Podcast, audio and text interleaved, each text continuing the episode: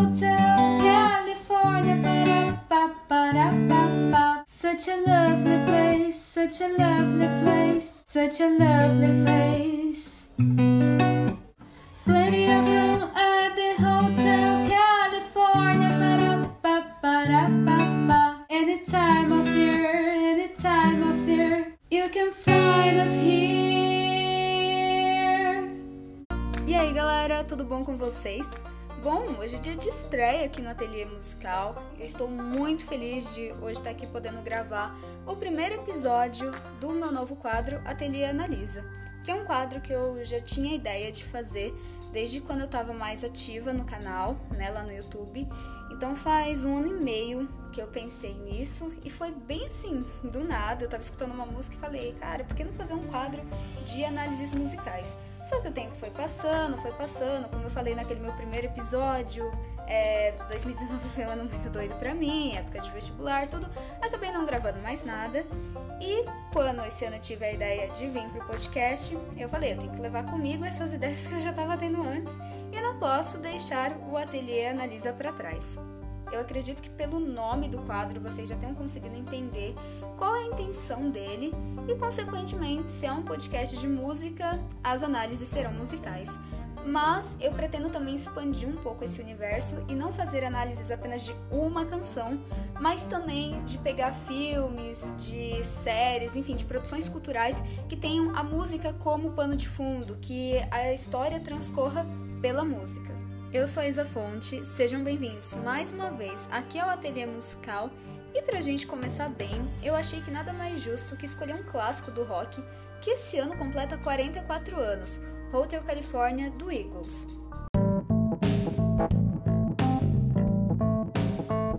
Ateliê Musical, o seu podcast de curiosidades da quarta arte.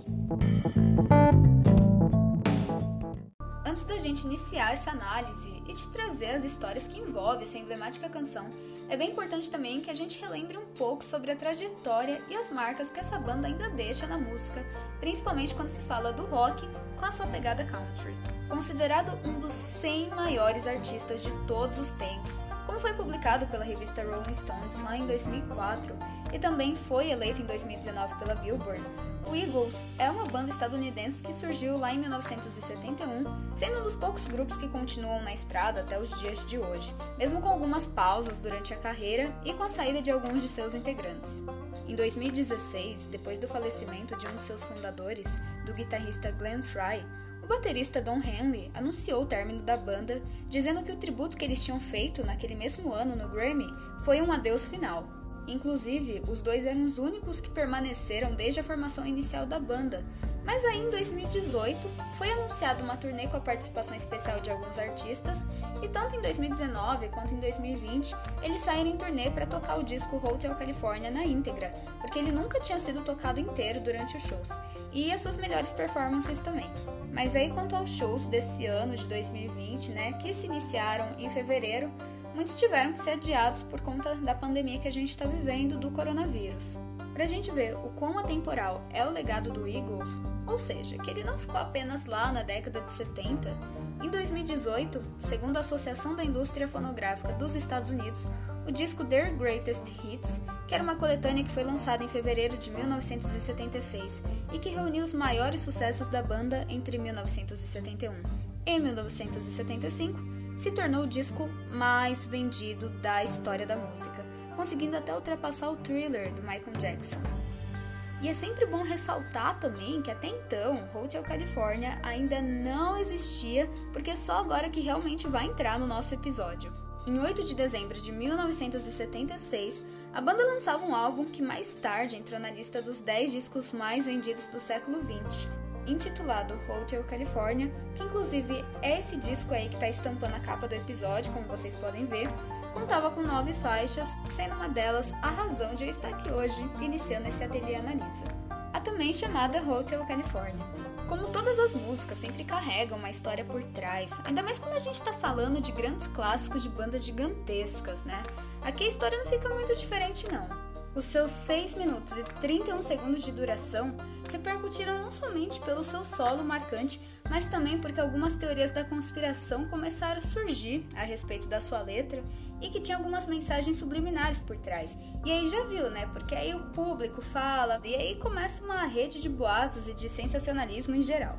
Dessa forma, eu vou apresentar um pouco sobre as teorias existentes que ganharam força, o que elas diziam e vou ir complementando também com a minha opinião e com as minhas análises. A primeira teoria que existe é bem comum quando se trata do mundo da música. Você provavelmente já ouviu dizer que a música tal tem relação com o diabo. Um exemplo mesmo é Stairway to Heaven, do Led Zeppelin, que inclusive é um clássico que merece ganhar um espaço aqui na Ateliê Analisa que se você tocar o disco ao contrário, você vai encontrar uma mensagem subliminar por trás, de pacto, enfim, né? E conforme eu fui falando, com certeza você se lembrou de um exemplo clássico que a gente tem aí, que é o da nossa rainha dos baixinhos, a Xuxa. Muita gente gosta de ficar fazendo essas experiências dos discos de trás para frente, gosta de ficar criando teorias que no fim não passam de lendas, mesmo que for lenda, que falem que é. Eu continuo tendo medo, não tenho curiosidade nenhuma de fazer uma experiência desse tipo. Só que também tem bandas que já deixaram mensagens assim de uma forma proposital, né? Um exemplo é o Beatles e o próprio Iron Maiden.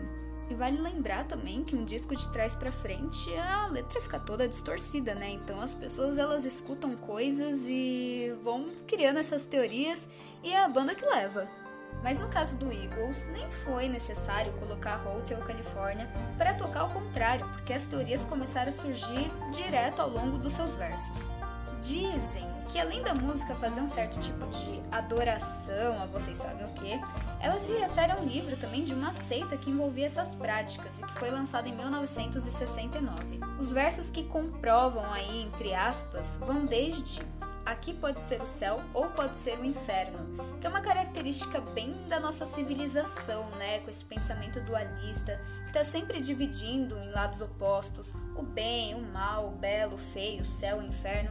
Enfim, é um pensamento bem no extremo.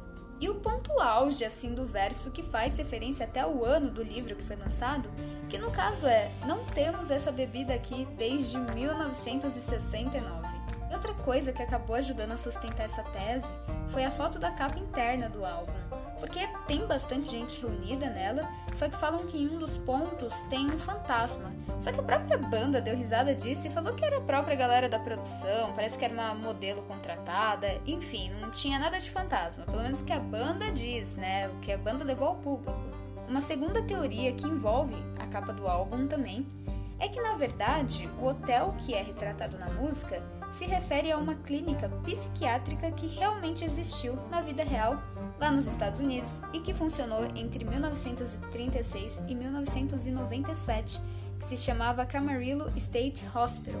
E ao longo de seu funcionamento, vários artistas passaram por lá, e o verso que sustenta esse ponto é: Eu ouvi o sino da missão, porque o hospital de início era para ser um monastério e por isso ele tinha o sino das missões. No entanto, essa famosa capa ilustra o Beverly Hills Hotel, que fica lá em Los Angeles. E para a gente começar a analisar mais a fundo a história desse clássico, é bem importante também levar em consideração o outro lado da história, né? não o público, e sim a própria banda, o que ela tem a dizer sobre todos esses rumores que surgiram. No documentário de 2013, o History of the Eagles, o baterista Don Henley, que é um dos compositores da canção, afirmou que todas essas teorias não passam de bobagens e que a letra não tem nenhuma alusão ao inferno ou mensagens subliminares como que a gente viu. Só que por outro lado, uma oposição aí, o Glenn Fry apresentou uma outra versão, dizendo que a canção tem sim um lado oculto, mas que o público não precisaria ficar sabendo. Ou seja, tem alguma coisa a mais aí por trás que a gente não sabe, pode ser que a gente nunca fique sabendo, então as pessoas continuam fomentando essas teorias aí ocultas. Mas a banda ela apresenta uma versão que eu particularmente me inspirei para fazer um pouco mais dessa análise mais profunda. O Eagles diz que a história de Hotel California significa uma jornada hedonista de uma banda de rock em ascensão. Então vamos aí para a filosofia para a gente entender o que, que seria essa jornada hedonista. O hedonismo é uma corrente filosófica que surgiu lá na Grécia e que enxergava no prazer e na negação do sofrimento o ápice da felicidade humana. O Epicuro também teve uma contribuição para essa corrente, mas vale lembrar que o epicurismo dividiu os prazeres em momentâneos e duradouros, sendo que os duradouros eram os que encantavam o espírito, porque os imediatos eram movidos pelas paixões e, consequentemente, poderiam levar à dor e ao sofrimento. Por isso que a busca pela ataraxia era uma coisa bem importante, porque essa transição é a que vai levar dos prazeres momentâneos para os duradouros. Já o hedonismo teve várias interpretações ao longo de sua história, e quando a gente pensa na modernidade, ele está diretamente ligado aos prazeres efêmeros, individualistas, mas principalmente voltado ao consumo e a essa cultura de excesso que a gente vive. São prazeres mais voltados ao corpo, à satisfação dos desejos, e no meu ponto de vista, indo pela interpretação da banda, esse lugar, o Hotel Califórnia, é um lugar efêmero que as pessoas depositavam essa felicidade, só que de uma forma muito líquida, sabe? Descartável. A gente pensando até aí numa perspectiva do Bauman, né? Que inclusive meu meu pensador favorito, e que assim, que nada é para durar. Então, o que a letra deseja mesmo apresentar é o lado oculto do que é a indústria e o mundo da música lá no sul da Califórnia, que tem um lado sombrio daquilo que todos idealizavam. É um ambiente muito tentador, que tem muitos excessos, é bem hedonista mesmo, como eles apresentaram e como eu expliquei também, né, a corrente filosófica, só que com prazeres momentâneos que podem levar ao sofrimento e até ao pesadelo, que é como a gente percebe ao longo da canção, né? Ela vai ficando uma angústia e no início, tem um trecho que fala assim, abre aspas. Logo à frente, eu vi uma luz trêmula, minha cabeça ficou pesada e minha visão embaçou. Eu tive que parar para passar a noite, fecha aspas. A gente percebe claramente que tem aí é, uma alusão às drogas, né? O que o excesso dela pode levar, como uma pessoa que já perdeu o controle e teve que parar para pedir ajuda. Então, a gente sabe que drogas é um elemento muito presente no mundo da fama, não só na indústria da, da música, mas da arte em geral, e a gente já perdeu nomes gigantescos para ela. Então, é, o Hotel Califórnia ele representa esse ambiente tentador, esse ambiente repleto dos prazeres momentâneos, né? E a gente pode fazer até uma ligação com a própria clínica psiquiátrica que era aquela segunda teoria. É, essa eu acho que faz bastante sentido nesse trecho, que era uma clínica também para os dependentes químicos, né? Como eu falei, muitos artistas chegaram a passar por lá e de repente pode ser o hotel. Já no trecho, abre aspas, aqui pode ser o céu ou pode ser o inferno, fecha aspas, que é um trecho que também já foi citado um pouquinho antes, né? A gente pode fazer uma ligação no sentido de para qual lugar que esse ambiente da indústria pode te levar.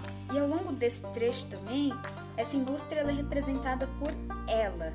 Então dá a sensação que é uma pessoa, né? Que é ela que comanda, ela que tem esse controle dessa situação. E ela deseja as boas-vindas ao Hotel Califórnia, um lugar encantador que você pode encontrar espaço nele sempre. Ou seja, na tentação da indústria e nos diversos caminhos que ela pode te levar, que sempre estarão disponíveis. Então, caminhos bons e caminhos ruins também, que arruinam a vida. E aí, logo depois do primeiro refrão, tem uma ambientação de excessos, assim, que é bem líquida mesmo, que é apresentada com joias, com pessoas, enfim. E o que me chama atenção mesmo é o trecho. Ela tem vários belos rapazes que ela chama de amigos.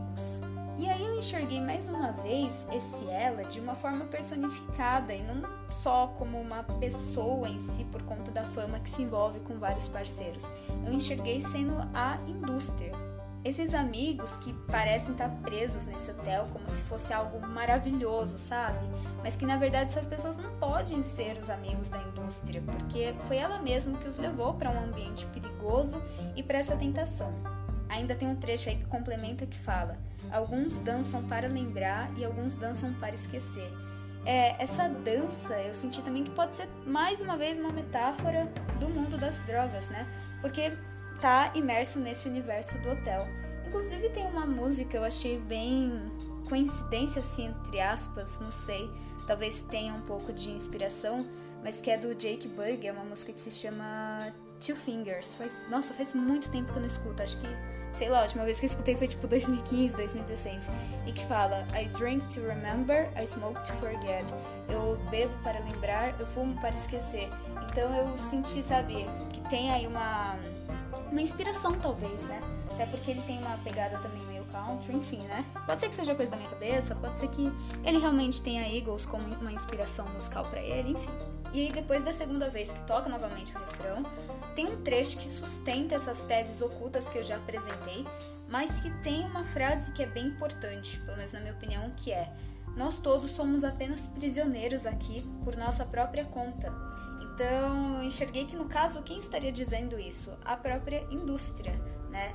Traz um sentimento de transferência de culpa que cai apenas sobre o artista que já está vivendo nesse hotel, como se não tivessem outros envolvidos na base desse obscurantismo que esse universo tem.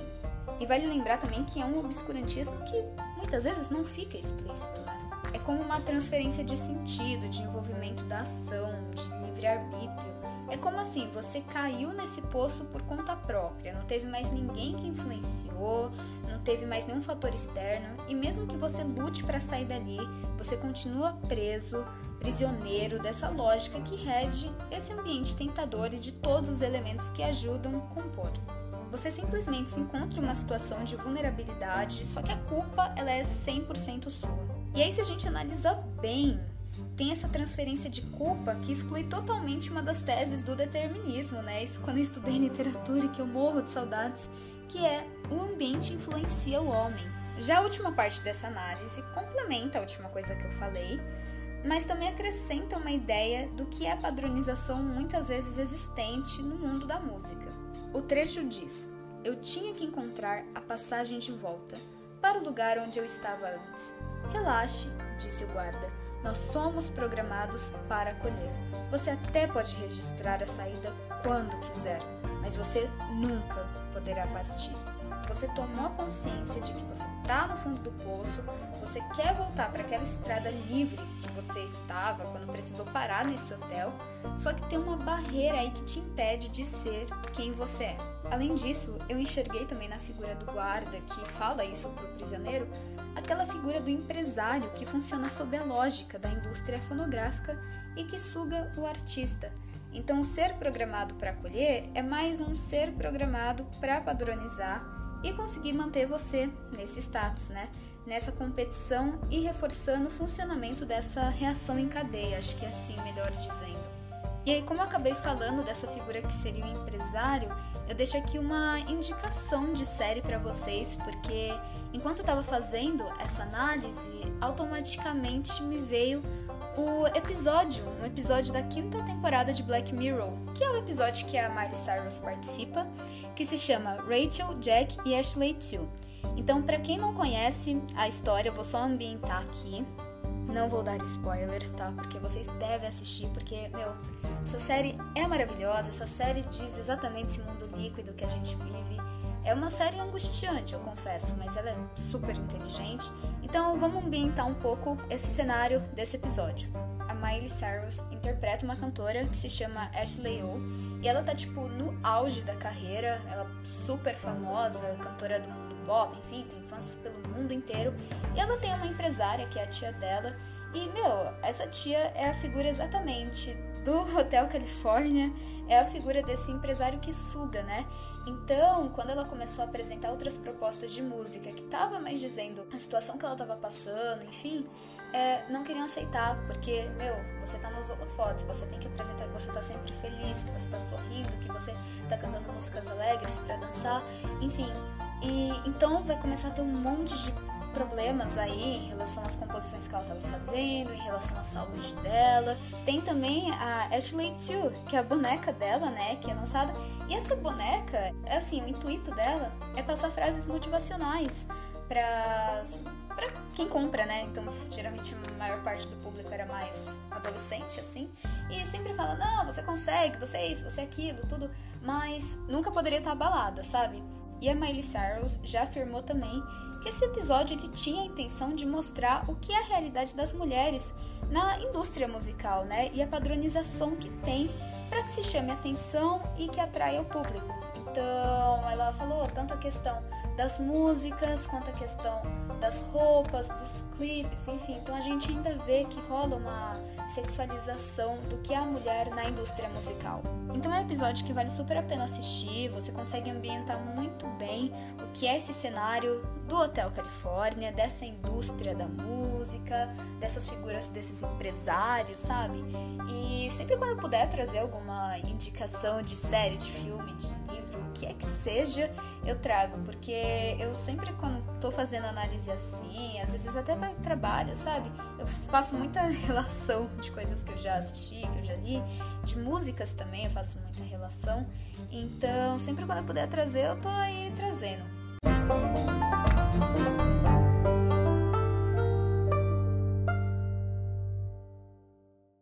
Então, gente, eu acho que a análise desse clássico aqui chegou ao fim. Acho que eu consegui passar para vocês a minha interpretação, as teorias que rolam também por trás, o que a banda em si diz que significa música.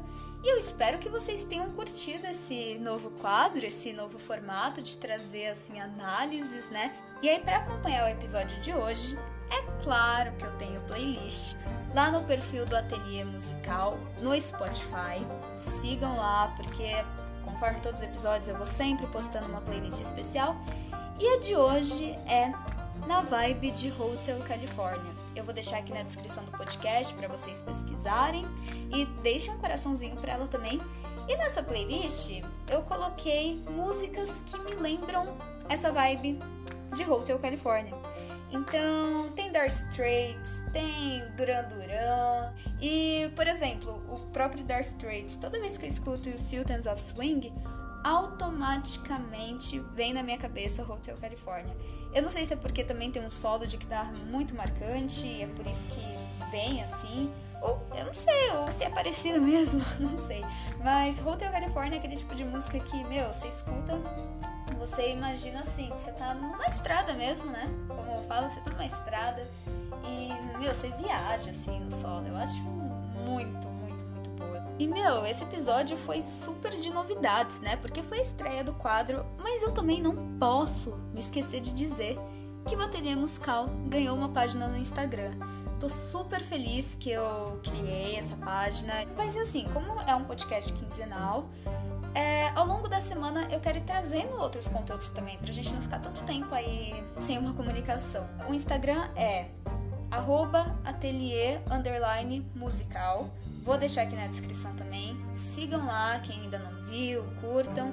É, vai ser super legal e eu, meu, tô muito feliz porque eu lancei essa semana, né? E teve uma repercussão legal, a galera já começou a seguir, tava curtindo pra caramba. Fiquei muito, muito, muito feliz por isso mesmo. Vocês não sabem o quanto eu fico feliz é, por esse feedback, sabe? Isso é muito gratificante, fico muito feliz mesmo. Mas, nossa, gente, de verdade, brigadão mesmo. É, a gente vai ficando por aqui no episódio de hoje.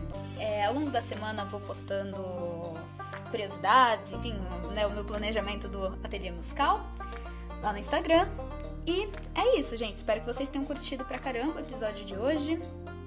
É, deixem feedbacks pra mim lá no Instagram, se vocês curtiram esse formato, se tem alguma música que vocês queiram muito que tenha alguma análise, alguma produção cultural, enfim, que envolva música que vocês acham que, meu, tem que ter análise. Pode mandar lá pra mim. Então a gente vai ficando por aí. Um beijão, gente. Até a próxima.